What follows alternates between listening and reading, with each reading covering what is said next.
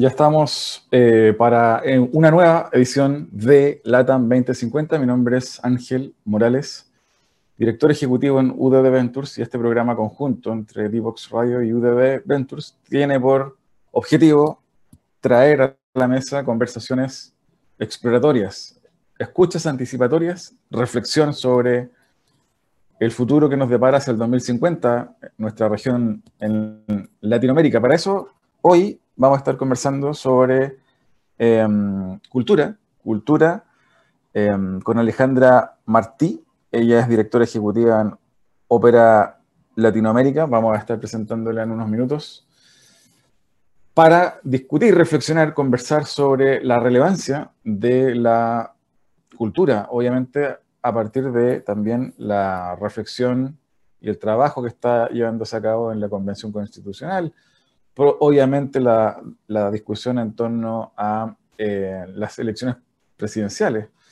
La relevancia que tiene la cultura en los países eh, es vital en cuanto a que algunos dicen, eh, sostienen que los países en el largo plazo se deben medir, no por PIB, sino más bien por consumo y producción cultural per cápita.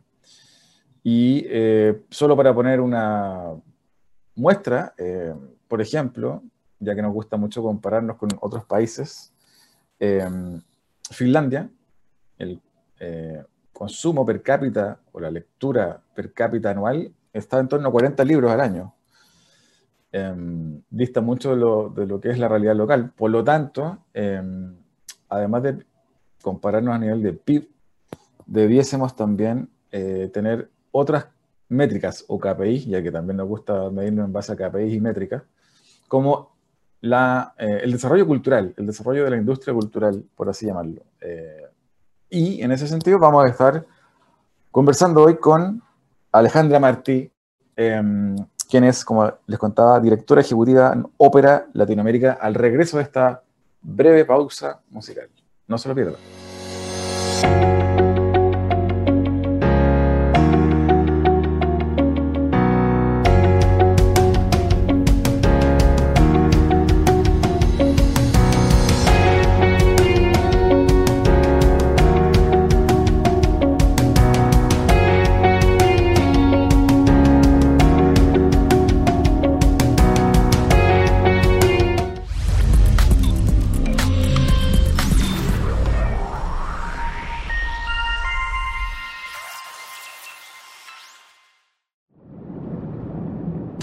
Quedes fuera. Aprende sobre fenómenos naturales, sus riesgos y planificación territorial. Cada martes y viernes a las 11 de la mañana con Cristian Farías en divoxradio.com. Bien, ya estamos de regreso para conversar en esta oportunidad con Alejandra Martí, eh, quien es directora ejecutiva en Ópera Latinoamérica. Bienvenida, Alejandra. Hola Ángel, muchas gracias por la invitación.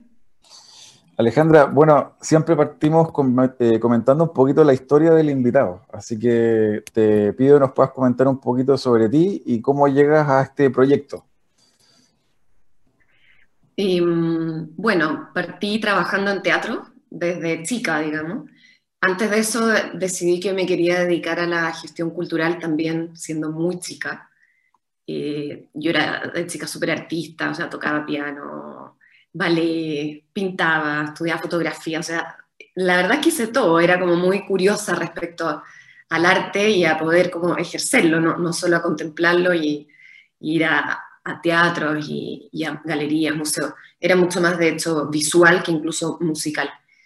Y cuando me tocó como decidir qué estudiar, o sea, no encontraba la carrera que yo quería porque eran carreras todas muy cuadradas.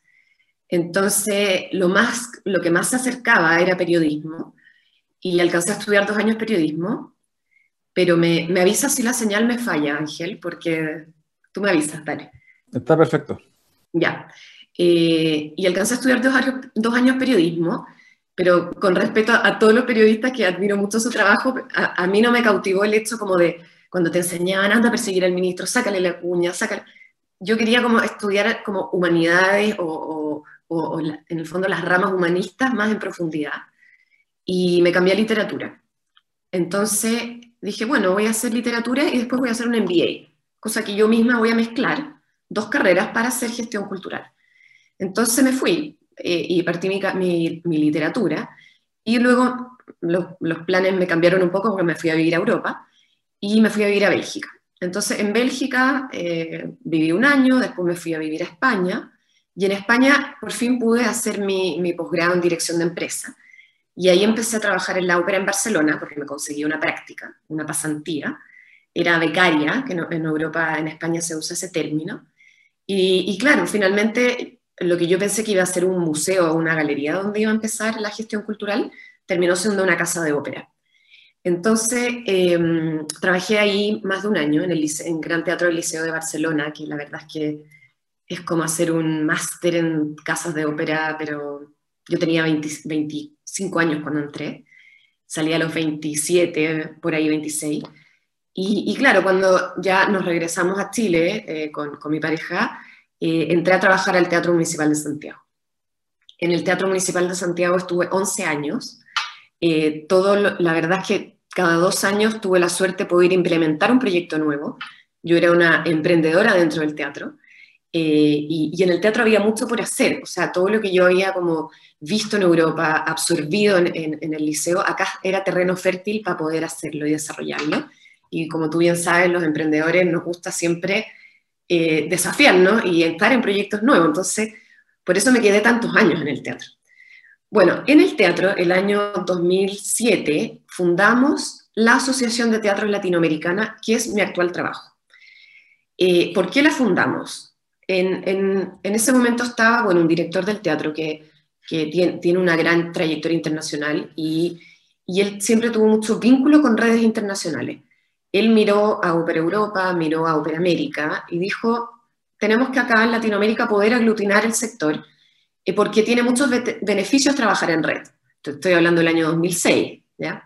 La primera reunión de, este como grupo de, teatros que se reunieron fue en el Teatro Solís de Montevideo, que fue como el, hito fundacional de, ok, queremos tener una red como existe en, otros continentes. Y entonces a mí me pasó que yo había vivido de estas redes cuando trabajaba en Europa y me eran súper natural eh, lo que, los europeos trabajaran en red. Entonces a mí me llenaba como el, de desafío poder vincularme a este proyecto desde el municipal y aportar, porque lo encontraba fascinante. Y, y bueno, entonces yo era, también era, era, chica todavía, tenía, no sé, 27, 28 años, y me, y me, y me enchufé, digamos, como secretaria ejecutiva. Yo me ofrecí, y dije, yo tomo esto, yo soy, eh, me hago directora, eh, secretaria ejecutiva, ayudo en toda la administración y logística que era mantener esta red. Y entonces la, la mantuvimos así en el municipal eh, nueve años, hasta que la presidencia cambió al Colón de Buenos Aires y entonces ahí em, em, también empezó a crecer, se integraron teatros españoles, eh, no sé, pues ya eran 15 teatros, no, no, los primeros 6 o 8 fundadores. Y eh, bueno, coincidió, yo justo renuncié al teatro porque me fui a hacer un MBA. Cuando yo estuve en Barcelona hice un posgrado en dirección de empresa, pero yo tenía 25 años. Y el MBA ya lo hice con 15 años de experiencia, o sea, realmente fue otra cosa el MBA respecto a, mi posgrado de dirección de empresa en Barcelona. Entonces, para mí, de verdad, el teatro no era compatible, además soy, mamá, soy madre, tengo hijo. Entonces me dijeron, ¿por qué no te quedas tú como primera directora ejecutiva de OLA, fuera del municipal? Y entonces yo agarré esta como startup de 10 años de, vida que habíamos incubado en el, municipal y la transformamos con, con, yo salí con equipo, digamos, salió conmigo Paulina Ricciardi, que la habíamos contratado entre el teatro para ayudarme con OLA, y entonces hicimos de esto como una empresa, obviamente sin fin de lucro, digamos. Pero, eh, y esa es como la historia, digamos. Alejandra, eh, bueno, súper interesante tu, recorrido. Yo algo ya te, conocía por, tu, por tus proyectos eh, y que preguntarte un par de cosas en torno a esto.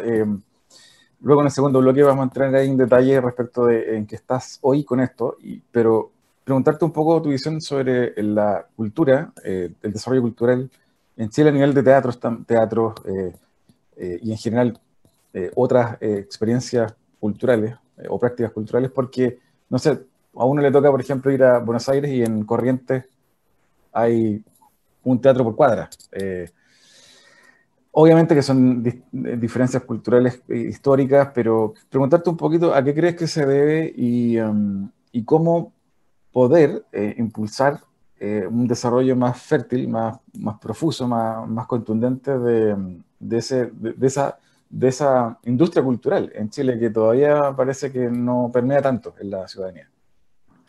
Mira, yo creo que, claro, tú dijiste dos cosas como en tu, en tu juicio o en tu opinión, digamos. Uno es, tenemos el tema de la oferta y luego de la demanda, ¿cierto? Em, Chile en los últimos 15 años ha crecido, ha multiplicado, pero por mil, o sea, por, muchísimo su oferta. Es brutal lo que tenemos. Eh, pero yo siento que aún falta que la ciudadanía consuma o disfrute y participe de la cultura de manera natural. O sea, no como, oye, eh, el colegio me obliga, o oye, eh, no, sino que lo incorpore como una práctica. Entonces, eh, no tenemos por qué tener un, un, Louvre, digamos, cuando tenemos un Bellas Artes, cuando tenemos un, un centro Palacio de la Moneda, cuando tenemos un patrimonio enorme que además está siendo restaurado permanentemente. esto ha crecido mucho en regiones. Piensa que a nivel de teatros, Em, de ahí te voy a contar un proyecto específico que recién vengo llegando, pero que fuimos con un grupo de teatros chilenos a España, una delegación, creo que es la primera misión comercial de ProChile que apoya a, teatros. La primera. Em, entonces, tenemos una oferta interesante, importante, pero, pero hay una dicotomía un poco como con la ciudadanía como que no viene del mundo artístico o que no tiene una especial afinidad, como si sucede, no sé, en países europeos donde todos los niños tocan un instrumento o ir al museo los fines de semana es algo eh, como habitual con los papás.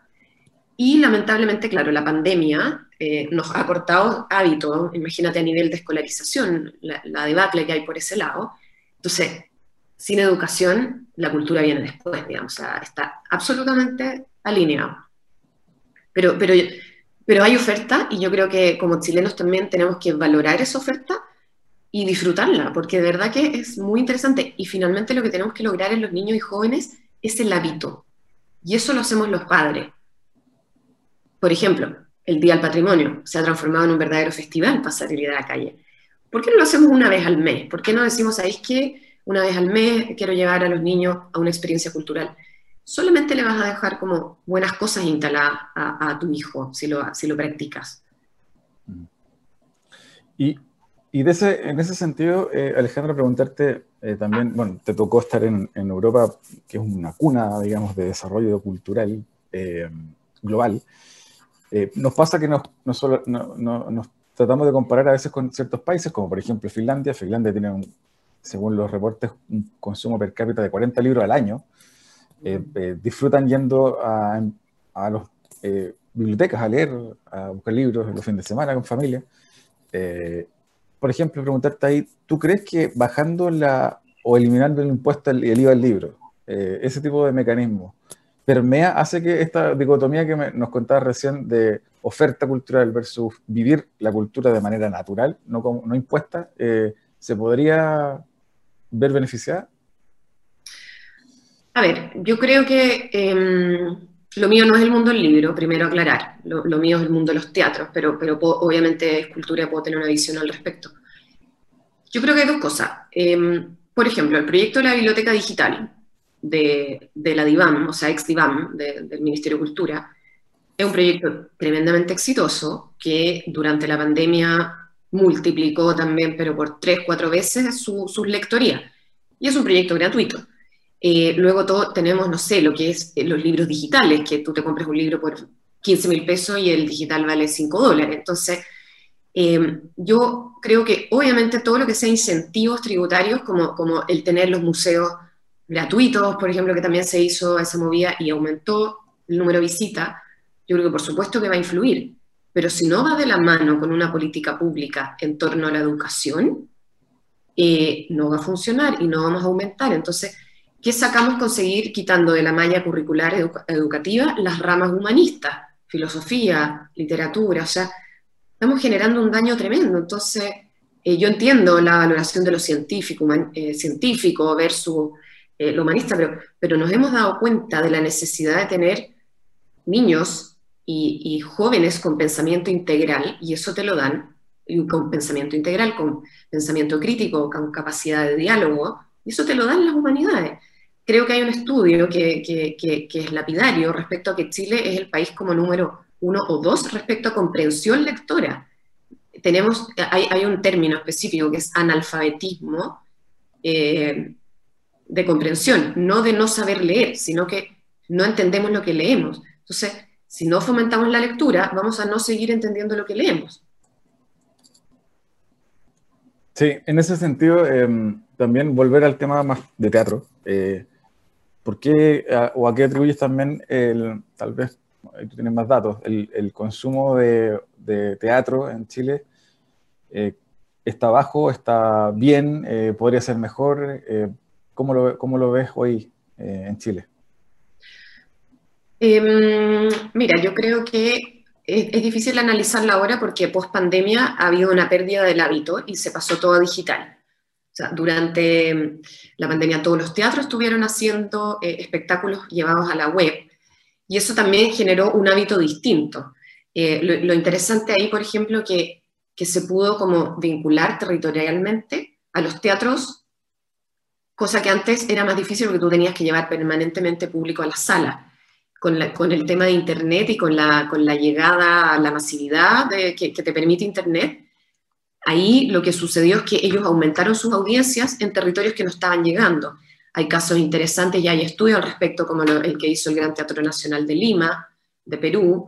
Eh, sobre esto mismo, el Teatro Municipal de Santiago tiene datos interesantes eh, y en general con los teatros del sur de Chile que me ha tocado trabajar también eh, tienen datos interesantes. Nosotros durante la pandemia Hicimos también con apoyo de ProChile un estudio de audiencias digitales en cuatro mercados, en México, Argentina, eh, Colombia y Chile, como para entender, fue bien al principio de la pandemia, como para entender cómo era este público en digital versus el público presencial, qué quería ver eh, y de qué forma, y si está dispuesto a pagar.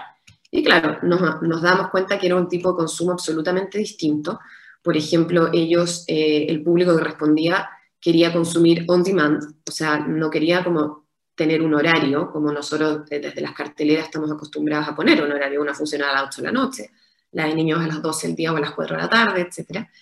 Y en cambio en esto eh, era como de preferencia, yo consumo cuando yo quiero.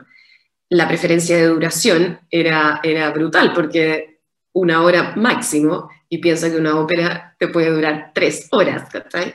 Entonces, evidentemente, una ópera online eh, no, es muy atractivo para gente que, si tú quieres desarrollar nuevo público. Eh, otro dato interesante es que sí había una alta disposición a pagar y el pago era, una, por ejemplo, una entrada a 6 dólares, entre 6 y, 10 dólares. México era, era, de los países que más estaba dispuesto a pagar como una tarifa más alta. Entonces, claro que eh, lo interesante acá con lo digital es que tu mercado es internacional. Pero luego tienes con quién compites, compites también con la oferta internacional y ahí entran otros players, digamos, que es el Metropolitan de, Nueva York, en la Filarmónica de Berlín, hoy en día el Teatro Real de Madrid, que tiene su My Opera Player, donde tiene un catálogo impresionante. Entonces, claro, ahí está el, desafío en, en lo digital. Y cómo ahora, después de la pandemia, somos capaces de llevar toda esa experiencia a los teatros, integrarla y de lo que se habla es de mantener este modelo como híbrido, de por supuesto mantener una audiencia digital, pero empezar de poco a recuperar esa audiencia presencial. Em, ahora, experiencia que me contaban, porque estuvimos el lunes en el Teatro Municipal de Santiago con un estreno, una ópera digital que de hecho creamos en conjunto durante la pandemia, ópera de Miguel Fería y Cristín Juque en la dirección de escena. Y nos contaban que el público que está volviendo es un público nuevo y muy joven, claro, calza un poco con los datos pandémicos de que la, tercera edad o los más mayores se están cuidando más. Lo que sí es difícil todavía saber si están volviéndolo a las mismas audiencias y en general con el viaje este que, te conté, que te voy a contar que hicimos a España, eh, cuando ya se está, los españoles, y acá eh, seguramente va a pasar lo mismo, se empezó a volver al, al aforo del 100%, se empezaban a dar cuenta que les faltaba público. Aquí todavía estamos protegidos por el aforo del 60% o 70%, no, sé en qué está actual, actualmente. Entonces, si tú me preguntas, ¿falta público? Sí, siempre falta público. Ojalá no seamos siempre los mismos y al, igual que la lectura y, el consumo del libro, el consumo del teatro sea algo natural. ¿Y cómo se ayuda? Por supuesto que las entradas más bajas y, el subsidio a, esa entrada o a, la demanda, eh, como a la oferta, es sumamente necesario. Y como política Sí, en ese sentido, Alejandra, para, ir cerrando este primer bloque, ¿cómo evalúas tú, en, tu experiencia, lo que ha, sido el, eh, el Teatro Mil, que puede ser un, tal vez una gran, una gran cosa en torno a cómo permea eh, ese mundo, el mundo del teatro, eh, y cómo ves su continuidad post pandemia o durante esta pandemia. Sí, un, caso súper interesante y que la verdad que nos ha puesto en el mapa internacional y, que yo admiro profundamente todo, todo lo que han hecho, por dos cosas. Primero, han podido ellos eh, desarrollar un, festival a nivel territorial impresionante, o sea, llegando a todas las ciudades, con una oferta increíble. Y, y luego ellos han pasado también a internacionalizar el teatro chileno. Entonces, eh, es una pena que no, que no hagan ópera, digamos, como que me gustaría que tengan su lado de ópera y de música, porque creo que ellos le han dado como a una receta que es muy interesante y además con, un financiamiento estable, digamos, que es lo que, lo que a veces ahí está gran parte de nuestros problemas también en cultura, que, que la, inestabilidad de, los ingresos, de, poder tener esos presupuestos eh, estables y, porque el modelo de negocio de gestión es muy complejo en el caso de la ópera. Tú tienes que trabajar a tres años, eh, no, tienes que organizar a tres años, no puedes armar un festival a, un año, entonces tiene más complejidades que en el caso del teatro. Eh, Santiago Mil es un proyectazo, digamos, y, además han pasado cosas interesantes como que ya, entiendo que ellos trabajan mucho con el FIBA, que es el Festival Internacional de Buenos Aires, y ya el FIBA se ha ido como adaptando a lo que es Santiago Mil, y antes era al revés, digamos, entonces realmente es un festival que tiene un gran nombre internacional. Alejandra, te voy a invitar a una breve pausa para que al regreso me cuentes de esta, de esta gira que hicieron y del proyecto actual y en qué van los desafíos que, que, tienen hoy. Así que te invito a una breve pausa y ya estamos al regreso para seguir conversando con Alejandra Martí. No te quieres fuera. Conversaciones de minería y energía con Nancy Pérez y Pamela Chávez. Cada martes y viernes a las 15 horas Recursos con perspectiva. Recursos con perspectiva. Somos divoxradio.com.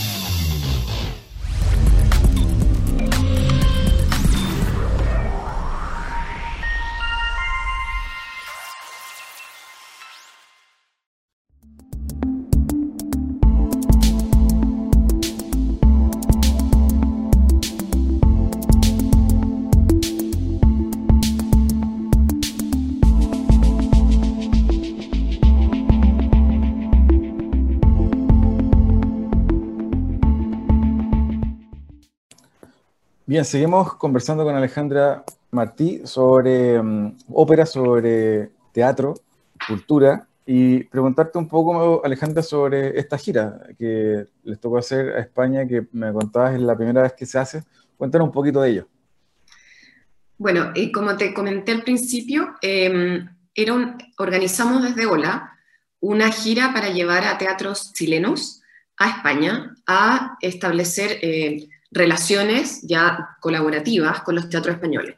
Entonces, esto fue gracias a un fondo de ProChile que, que postulamos el año pasado y, y, organizamos en conjunto con la Asociación de Teatros Españoles, eh, que reúne a 25 teatros y festivales de, España, o sea, Teatro Real de Madrid, el Liceo de Barcelona, La Maestranza de Sevilla, Oviedo, Teatro eh, Alabado de Bilbao, eh, todo como los más, los más importantes y teatros también más medianos, como hasta los teatros de las Islas Baleares, que, que nos tocó conocer también, Málaga, etc. Entonces, eh, ¿cuál era el objetivo de la gira? Mostrar a los teatros chilenos con una, como una oferta interesante a la hora de generar giras, coproducciones, colaboraciones, networking, etc. Entonces, lo que hicimos fue una misión que se dividió en, en dos partes, una como expositiva, donde, eh, donde los teatros, que ya te voy a decir cuáles son, expusieron, o sea, una, una conferencia, que era la conferencia de los teatros españoles, nosotros tuvimos un módulo para poder presentarnos, y eh, luego también hicimos visitas en terreno a, teatros y espacios culturales en Madrid y en Barcelona. O sea, e, eso fue como la gira en tres etapas. Mm, bueno, ¿quién eran estos teatros? Nosotros eh, invitamos al Teatro del Lago, al Teatro Bio Bio y al Teatro Regional del Maule. Em, se nos quedaron abajo, pero por, temas prácticos de cambio de dirección, el Teatro de Rancagua y el de Temuco.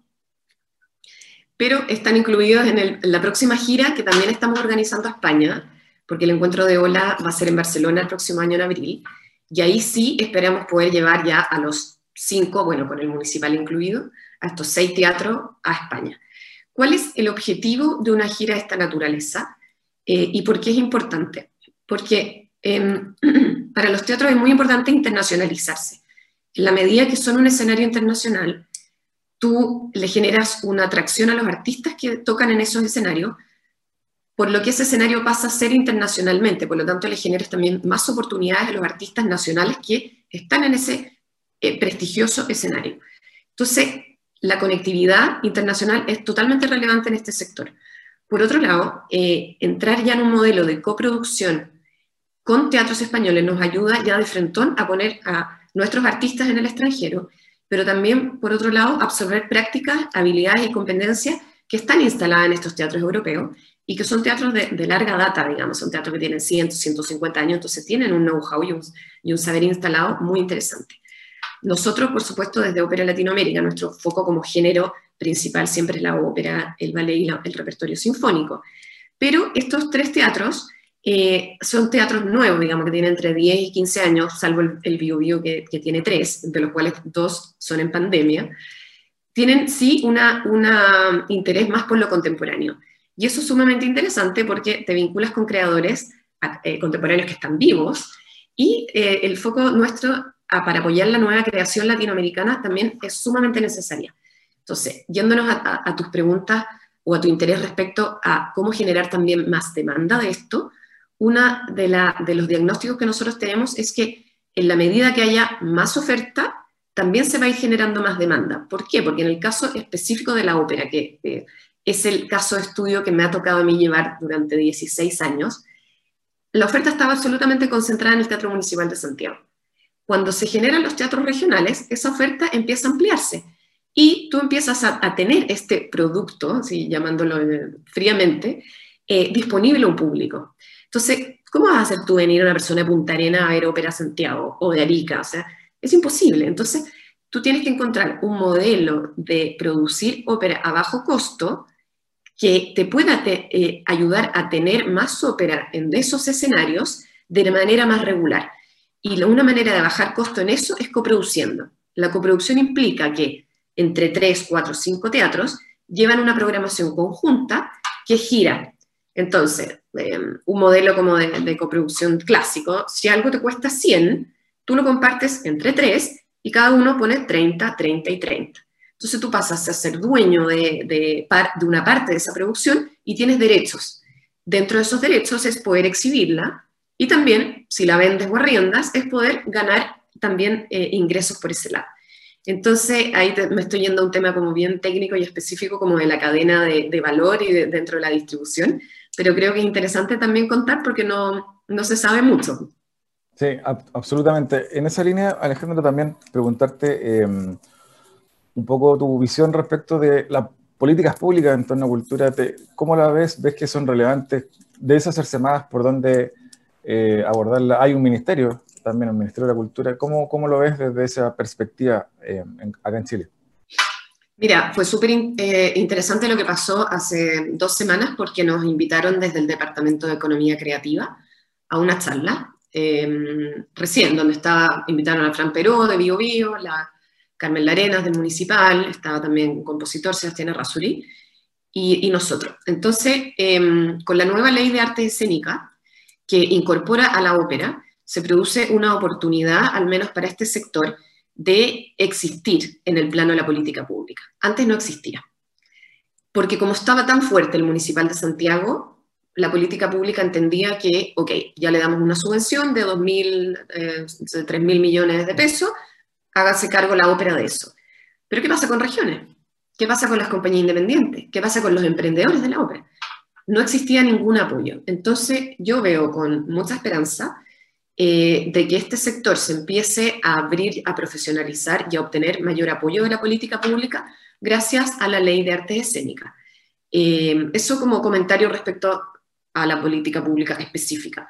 Eh, políticas públicas exitosas, por ejemplo, que tú comentabas el caso Buenos Aires, en torno a, la oferta y demanda, de cómo, de cómo ampliar la, demanda, es un proyecto que hicieron con el Banco Interamericano que se llamaba Pase Cultura. Ellos lo que hicieron fue crear un pase, ponte tú que era como un bono de ya 15 mil pesos, que los jóvenes de la periferia de Buenos Aires usaban en eh, espacios culturales, museos, galerías, teatros, los que estuvieran en este como convenio, digamos, y lo gastaban ahí. Entonces, esto lo que hizo fue como una política pública como muy dirigida a mover jóvenes de la periferia a la ciudad a consumir cultura. Entonces, ese es un caso como exitoso de, de, intentar por ahí eh, apoyar eh, la, directamente a, la demanda, o sea, apoyaron a la demanda y no, y no a la oferta, como siempre lo hacemos al revés, ¿no? porque el subsidio va al espacio o a la compañía, pero no al que consume. Alejandra, también preguntarte en esa misma línea, em, desafíos que te parezca interesante abordar o deberíamos abordar como, como país también eh, en torno a este match eh, demanda, eh, oferta cultural, teatro, ópera, etcétera. Em, ¿Cómo lo ves para hacia adelante, digamos, hacia lo que viene en los próximos años? Ah, es como una pregunta enorme. Mira, primero que nada, yo creo que eh, es súper relevante que, que, desde las dos candidaturas, por ejemplo, que existen, eh, haya un programa de cultura donde estén el mundo cultural vinculado. Porque em, tú, tú, no sacas nada con construir un, programa de cultura desde la jerarquía de, un partido o desde la jerarquía de un comando, sin realmente conocer el sector. Y mi diagnóstico es que el sector ha crecido muchísimo, muchísimo, muchísimo, pero de forma todavía como muy inorgánica o, ha crecido de forma orgánica, pero muy como desarticulada. Y hay grandes oportunidades en, la creación de circuitos, de asociatividad, de, eh, realmente tratar esto como, como, un sector productivo que genera beneficios, tú lo dijiste muy bien en la pausa, de, de cómo la cultura eh, te da una medición sobre los países y de su nivel de desarrollo, porque finalmente un país que no consume cultura no es un país, tiene una cojera ese país. Entonces, eh, y por otro lado también tiene otros beneficios que es la cohesión social, eh, en la medida en que, no sé, proyectos barriales, por ejemplo, no, nos hemos preocupado mucho de, los grandes íconos del, gran teatro Bio, Bio del gran eh, museo de la moneda, del gran... Pero ¿qué pasa con los barrios? ¿Qué pasa con, la periferia Santiago? ¿Dónde está ese trabajo barrial más territorial que son las comunidades. Entonces, yo me acuerdo muchas veces que intenté presentar una idea al municipio de Santiago, que era armar el complejo teatral eh, para Santiago. Santiago tiene muchos teatros chicos que están perdidos, que están botados. Esos teatros acogen a 300, 400, 600, no sé, el caso del Teatro Novedades, por ejemplo. Eh, tú cuando restauras un teatro y se lo entregas a una comunidad de vecinos, esos vecinos cuentan con un teatro para ir caminar, caminando, ir cerca, para hacer programas eh, comunitarios, para hacer programas participativos, para tener los fines de semana actividades con sus hijos. Entonces, no todo es gran teatro, no todo es el flagship eh, que te, eh, te, internacionaliza, por supuesto que es relevante, pero siento que no hay una mirada ecosistémica de lo que es todavía el rol de cada organización y, dónde están esas lagunas. Estamos, lo que me ha visto también trabajando con el ministerio, es una visión como muy amplia de lo que es la cultura, pero, pero falta como ese mapeo de decir, ok, ¿dónde están esas lagunas donde tenemos que trabajar? Y yo veo que hay mucha eh, como escasez de trabajo en los barrios, pero a nivel sistémico, creando esos complejos. Santiago perfectamente podría tener una red de teatros local que haga circular. Santiago es una ciudad que tú no la puedes transitar. O sea, tú tienes que tener tu oferta en tu comuna es tremendamente relevante porque si no ese hábito que hablábamos antes no se te va a instalar, porque aquí te vas a ir después de trabajar ocho horas a ir a un espectáculo a las ocho de la noche? ¿Tomar una hora de, de, metro para cruzar Santiago de nuevo? Entonces, eh, el, tema de los barrios y de los teatros yo, bueno, tú sabes que yo soy emprendedora y soñadora a la vez, pero, pero tengo esta, una página web comprada que se llama Fábrica de Teatros, como con, con, con el espíritu de querer recuperar teatros de barrio y armar sistemas de transferencia, y, en México, por ejemplo, lo tienen, en Buenos Aires lo tienen. Son, el, complejo teatral de Buenos Aires maneja cinco o seis teatros que mueven la oferta. En, Ciudad de México eh, sucede lo mismo. ¿Por qué no podemos hacer eso en Santiago? Si al final es pura gestión. Tenemos toda la infraestructura, tenemos los, presupuestos. Esto es gestión. Bueno, eso como una opinión. Sí, de hecho, no estaba pensando mientras te escuchaba de, de por ejemplo, el arquitecto Alejandro Aravena, eh, con su proyecto de, vivienda social, habla de crear eh, centros en otros lugares fuera de los centros tradicionales de, de las ciudades donde atraigan o eh, existen servicios. Uno de ellos puede ser, tiene que ser también la cultura, no solamente el, el el supermercado, el lugar donde pagan las cuentas, el, el hospital. Exacto. Exactamente. Hay una mirada interesante que la conversaba el otro día con, con Carlos Mayet, que es el director de, de, de patrimonio de, del ministerio, como, eh, por ejemplo, los centros culturales hoy en día se, se, están pensando con el teatro al lado de la farmacia, al lado del banco y al lado de, o sea, como el strip center así, claro. como, pero, y con el centro cultural ahí a un nivel local, obviamente. Mm. Porque la gente va, hace todos sus trámites ahí y pasa y consume eh, cultura, participa. Eh, es importante. Y ahí preguntarte, por ejemplo, para ir ya cerrando eh, el caso de, del GAM, ese tipo de proyectos, ¿te parece que eh, Suma debiesen replicarse? ¿Podrían ir a espacios locales, eh, a barrios en un formato más pequeño? ¿Cómo, ¿Cómo ves el rol del GAM en la ciudad? Entiendo que el GAM lo hace eh, el GAM no está en Ola, entonces me, conozco más, más de afuera su, su, caso, digamos, pero, pero ellos hacen mucha circulación y tienen un rol también nacional. O sea, ellos se preocupan de que las obras que se presentan ahí después circulen y, no, sé si me equivoco, pero probablemente hasta tienen un programa en comunas. Pero de nuevo, pasa a ser que todas estas, todas estas gestiones se hacen de Santiago hacia allá, de tanto hacia allá, entonces eh, habría que, que, detenerse como, como analizar y, y, ver, claro, que sea participativo, o sea, desde los vecinos, las comunidades barriales, desde la junta de vecinos, ¿qué, es lo que, el tema de la inmigración, por ejemplo, hay, hay proyectos interesantes que, que, desde el arte y desde la cultura tú vas suavizando los problemas eh, con las comunidades migrantes.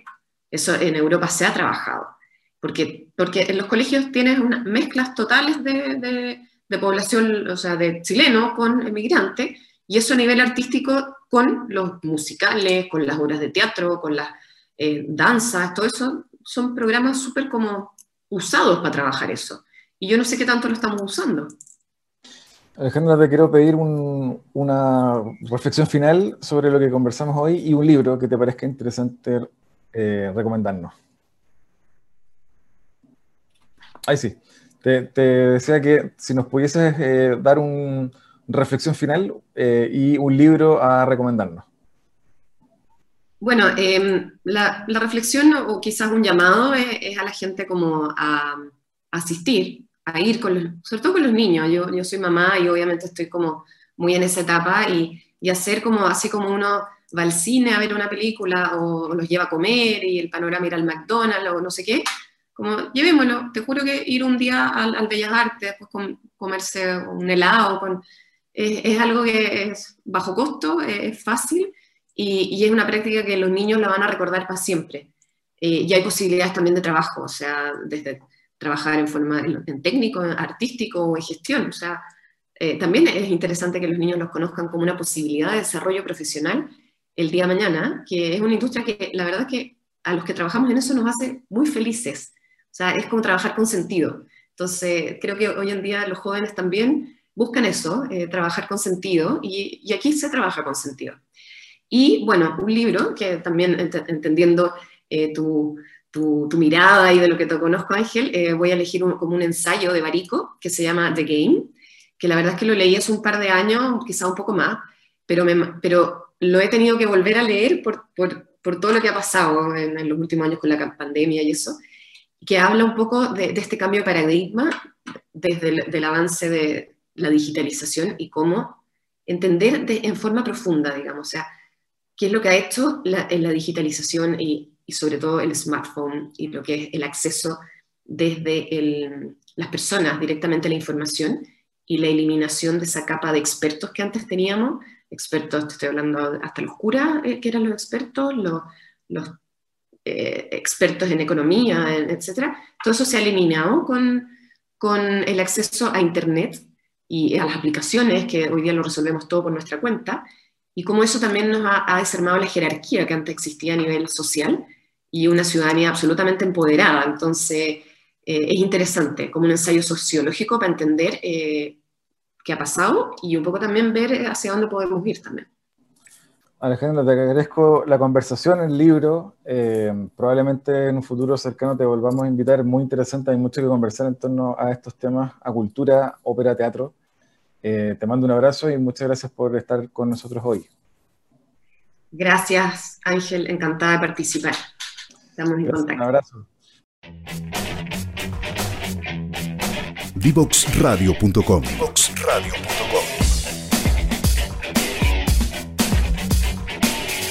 Conversaciones que simplifican lo complejo.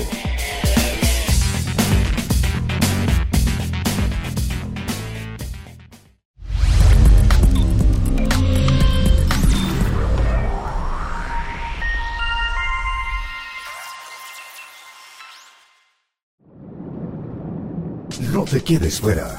Aprende sobre fenómenos naturales, sus riesgos y planificación territorial. Cada martes y viernes a las 11 de la mañana con Cristian Farías en divoxradio.com. Bien, ya estamos para el cierre de esta edición de la ATAM 2050. Estuvimos conversando con Alejandra Martí sobre ópera, tecnología,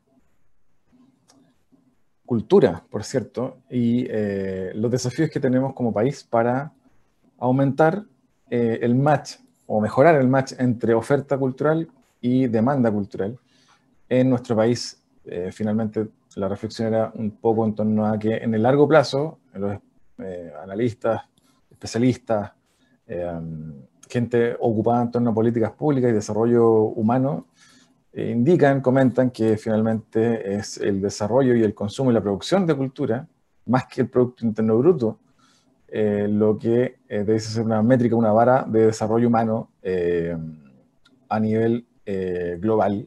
y en ese sentido, obviamente que nos queda mucho por avanzar. Espero que hayan disfrutado esta edición de la TAM 2050. No me despido sin antes, como siempre, recordarles las redes sociales de Divox Radio en Twitter, Facebook, LinkedIn, eh, Instagram, obviamente YouTube y en la página web de eh, Divox Radio para que revisen cuando gusten, cuando prefieran, volver a revisar las ediciones anteriores de esta eh, experiencia, de este experimento llamado LATAM 2050. Les mando un abrazo y será hasta una próxima edición. Chao, chao.